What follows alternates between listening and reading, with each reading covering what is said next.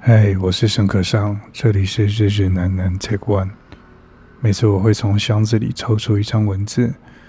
然后只录一个 Take，用最直觉和最诚实的状态，看看自己将如何面对这些提问。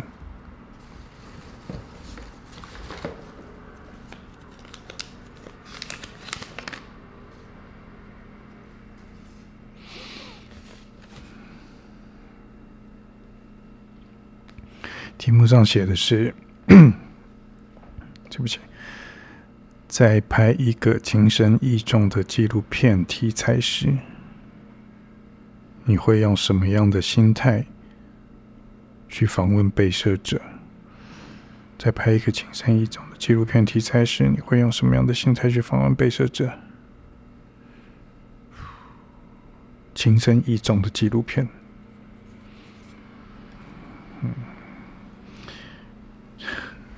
什么叫做情深意重的纪录片呢？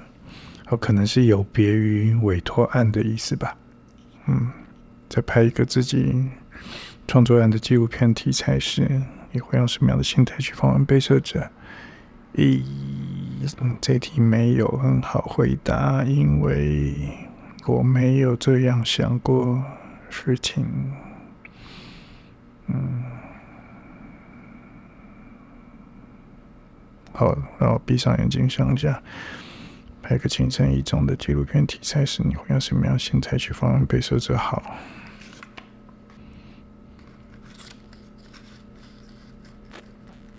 好，当然，当然，我觉得我不能自顾自在里面。对，就这边讲的情深意重纪录片题材时，我相信指的应该是，嗯，它并不是一个委托案，它并不是一个很有目的性的。它是一个呃，时间会一直走，人的人生会一直发生事情，然后一个人以观望，不管是你要观望人物，还是观望一个议题，还是观望一个事件的变化，或者在观望角色中间产生的事情的变化，而事情的变化最后在在说明了一个议题的讨论。好，这样子的比较本格派的纪录片的一个态度吧，在面对一个比较本格派的纪录片态度的时候，用什么样的心态去访问被摄者？我刚刚之所以说难回答，是因为呃我很难去解释自己的心态。然后，如果现在要我硬要说的话，我自己当然有一个标准。这标准的第一个，我现在脑中冒出来就是，无论如何，我们都是很平凡的人。然后，我并不想，我自己不想被感，我自己不想感受到的事情，我也不会让它发生在我的被摄者对象。譬如说，没有人喜欢别人。用猎奇的态度来偷窥隐私或者讲述八卦，那我自然也不会用那样的心境去看待我的被摄者的隐私或者听他的八卦。当然，有些时候看隐私跟听八卦，它背后它可能会有一些更大的题目在讨论。但是在问我的话，我没有办法对我的被摄者，呃，有一种猎奇的心情，所以我猎奇的心在访问中过程中会不会出现？它当然会。你多么想要听到隐私，多么想要听到一种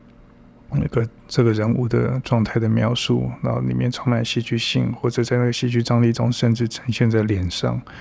然后你多么渴望曾经发生的事件，对他来讲都是大事件；将要发生事件，对他来讲也都是大事件。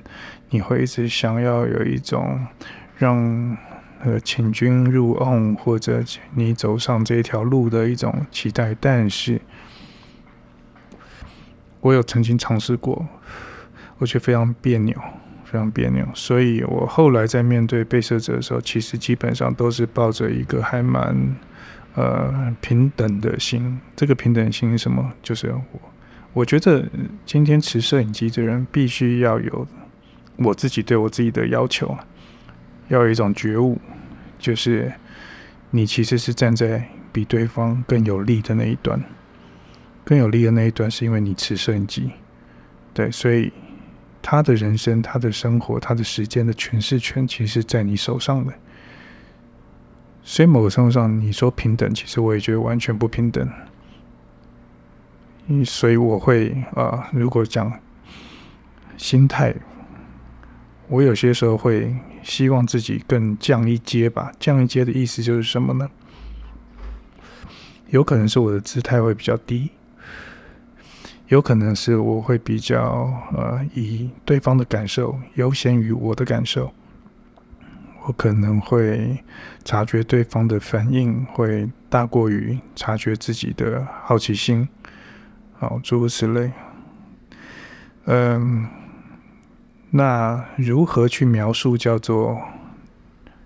把自己降一阶？可能好，我我觉得这样形容可能有点粗糙。对，我希望，我希望每次持摄影机去面对我的被摄者的时候，我希望我们彼此的存在是具备双向的意义的，双向意义的，就是。我今天并不是来拍答案的，我今天也并不是来拍，呃，拍我要的，而是今天摄影机存在这边跟你谈这些事情，你的分享的同时，我也必须要用同等的状态去分享我的。你分享了一个故事，我也觉得我应该要分享一个故事给你听，所以我们是。融入应该是参与彼此的生命的此时此刻，所以哪怕一个访问是一个小时或者三个小时，我希望这三个小时对你来讲，并不是一个你是一个被迫不断的啊、呃、提供自己讯息的人，而是对方也在贡献他的讯息跟故事。然后你也在贡献你的讯息跟故事，两个人是互相联动的，所以我觉得就是在这个当下，彼此是共同参与，彼此有意义的。就是我不应该持摄影机谈，我认为我不太希望我自己只是一个接收者。呃，相对的我，我我反而蛮希望我自己是呃共同的参与这个时间的一个人。对，因为摄影机它是具备重量的，那只有人跟人一个热切的互相分享给予，我觉得它才不会沦为一种工具，一种一种一种一种把人的那个生命时间历程截取到记忆卡里面，它不会是一个这样的工具，而是每一次摄影机出现。啊，都是我们两个共享的时刻。那这个共享时刻最少是对彼此的情感理解，然后认知都有所成长。呃，我想要举个例子好了，这个是我后来慢慢发现的习惯了，就是如果我的被摄者年纪比我长，好，或者年纪比我小，然后有些时候。我会在情感上面会分享我对我父亲的看法，我对我母亲的看法，然后用来呼应，用以呼应他现在这个年纪的某些想法，或者我会把我的家庭故事，然后和他分享，让他理解为什么我这样看事情。好，这个大概是我面对比较年长的被摄者，有些时候我会不由自主的就这么做。同样的，当面对比较年轻的受访者的时候，我也会用我曾经的生命经历，然后在面对这样的处境的时候，我可能会怎么做，然后和他分享。啊，同样的年纪更小的话，我可能甚至会拿我啊、呃、自己就是角色嘛，就是角色分析，就是对方。当然你在拍的这个过程中，他当然是一个是一个你正在拍摄的一个角色，而这个角色想要去理解他，就。我自己的习惯，我自己的习惯是比如说，你也是父亲的角色，那我也是父亲的角色。比如说，你是一个公司负责人角色，我是公司负责人角色。比如说，你是一个哦，对什么样的议题有什么看法的一个角色，那我同样的我会分享我对这样的看法，可能是来自于对成长经验的一些想象。比如说，今天你讲到了有关于这个年纪比较长的人的判断的时候，我会觉得我观察到我父母亲在那个世代、那个时代是怎么样去想象事情的。然后，但是他和你如此不同，你是怎么想的？那比如说，当遇到年纪比较轻的时候，我会共享我曾经呃对于呃啊有些反叛的意识，或者一些反叛的作为，或者一些疯狂的唐突的。呃，荒诞的行为分享，然后去让你理解，就是我对于你的人生正在经历的东西，也有一种相对应的。谢谢你的分享跟观察。呃，然后当然最。同于一中的永远就是那一个这种对应关系，我觉得最直接的永远就是我们都是需要工作，我们都是需要呃有经济压力，我们都是有对物质有欲望，然后我们都是啊、对情感有渴望，我们都都有中年危机，我们都是有人生阶段的不同的观望。就是我觉得不停的分享是我面对自我分享，是面对。所谓被摄者的时候，我有很习惯的一个一个一个一个一个心态。然后，当然，有些时候我甚至会觉得口语上的表述不足以描述我参与你生活观察的的的希望被你理解的心意。有些时候，我甚至会用文字。比如说书信、书信、书信来回应我的一些想法，那这些都是很隐私的。就是我会写信给你，你会写信给我。我觉得有些时候在口语上，在摄影机存在的时候，其实彼此的参与度毕竟还是有一个摄影机。那和所谓私底下的文字来往，甚至见面来往，我觉得有些时候还是会有。我们正在共同参与某一个生命阶段的一个更贴近一点的想象，嗯，然后当然我我会觉得，因为是情深意重的的拍摄者、被摄者，所以你自然也会对他的呃隐私有所保护，然后。嗯，然后当然，如果如果啊，应该讲一个比较那个更更可贵的，应该会是所有的被摄者永远都是你从他身上有学不完的东西。这个乍听有点像在讲漂亮话，但事实是，我们其实对一个朋友，我们对一个家人，我们只要稍微心态上没有那么功利，目的性退得远一点的时候。我们不可能没有办法从任何一个人身上学习到一些自己没有的东西，对，不可能。我觉得永远都会在被摄者身上学习到和你的生命有相对应关系的的事物，那这些都会影响好接下来你怎么拍，那这个片子会怎么想。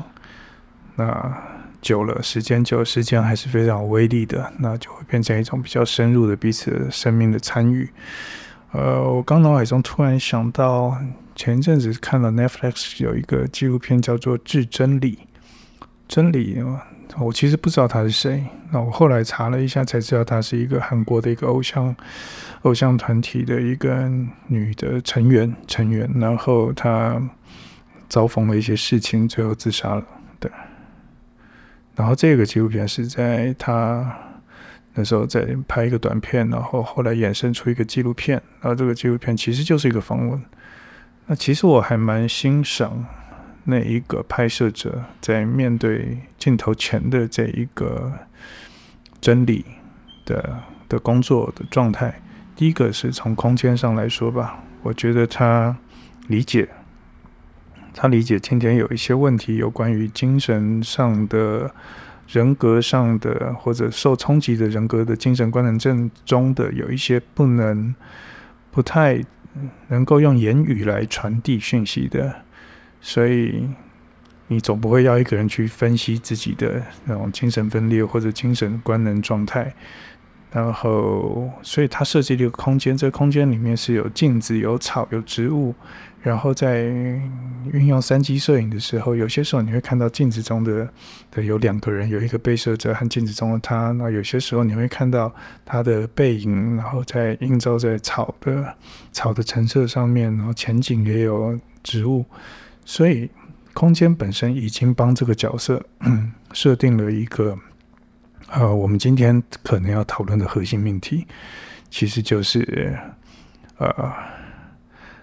我认为拍摄者用了一个心态，就是我今天没有打算要让你描述过多你可能难以负载的事，但是我的摄影机帮忙了，呈现了这个角色他的特质，因此，我觉得，因为只是单纯访问，而我觉得拍摄者是蛮小心翼翼的。所以，大部分的时间，大部分的言说都留给了真理。那真理在自然而然的状态中，我觉得他意外的分享了一些细节，有关于他所经历的一切。那他整部片其实就是访问啊，就是访问。那我之所以会有点印象深刻，是我觉得能够让你的角色在你的摄影机前面感觉到安全。自在，呃，愿意去等待时间的沉呃沉默的时间，愿意在沉默的时间中，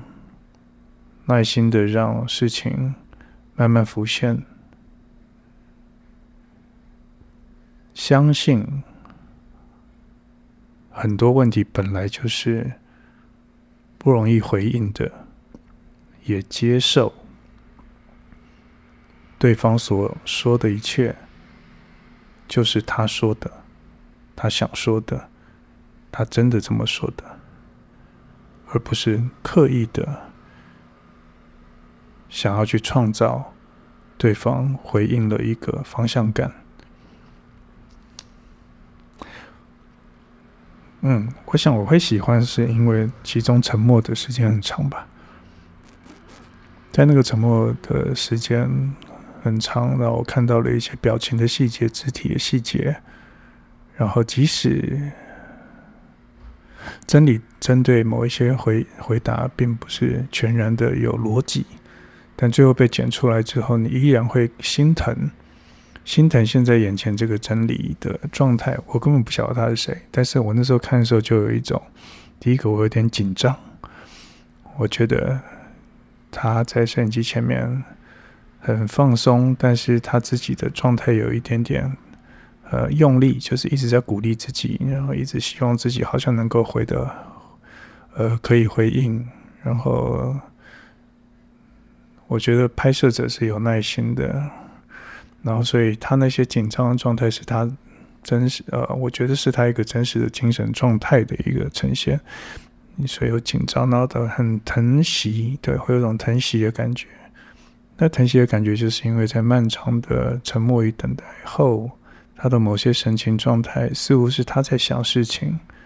然后想着想着，可能自己就有所感触。那那感触有些时候并不一定是言语可以传达，或者传达的只是没头没尾的。啊，一段，啊，这些我觉得都是让这个角色在我一个陌生观众看起来，就是我参与了他，我大概知道他正在面临一些处境，然后跟自己的作战，然后跟他发生事件的作战，然后他很努力，然后但是有些时候努力也并不一定能够解决问题，然后他觉得他是一个早熟的人。然后这个早熟谈到了他的历程，然后在这样的历程、这样的早熟中，他终究无可回避，好一些他面对这个世界的呃粗暴或者残酷。哦，虽然只是一个访谈的纪录片，但是我觉得，我对于去相信摄影机前面的这个人，我觉得是有很大的，我是相信的，我是我是非常相信的。那一样吧，一样吧。那最后当然就是知道他的，所以我才会去 Google 他的生平，然后才知道整个故事嘛。对，然后我相信摄影机在他生命结束前的这一块。然后我相信对这个真理的所有家人、朋友或者他粉丝，我觉得是有一定意义的。那我相信对真理也是有意义的，因为我相信他的世界里面，大部分的摄影机可能并不是要看他的这一块，或者看他这一块的时候会看得很粗暴。但总之，那个摄影一个拍摄者并没有让粗暴的事情发生。呃，所以好吧，那我觉得。身为一个情深意重的的纪录片的题材，然后你对被摄者的态度，我觉得我简单的回答就是：我多么渴望每一次拍摄访问的时候，它都具有一定的仪式性，而这个仪式性是对你对我都没有太明确的功利色彩的出现，而是我们共享了这个时光。而这个时光中，我们的言谈表达了你，也表达了我。那个大概就是我期待我和拍摄者之间的关系。我相信我会继续这么做，因为那一个属于彼此的胶囊时光凝结起来，它有各式各样的面貌。但是当它存在的时候，你就会知道。摄影机的重量，它有些时候会被抛得很遥远，而你们真实的运转的感受，那个才是唯一的真实。OK，先回答到这边。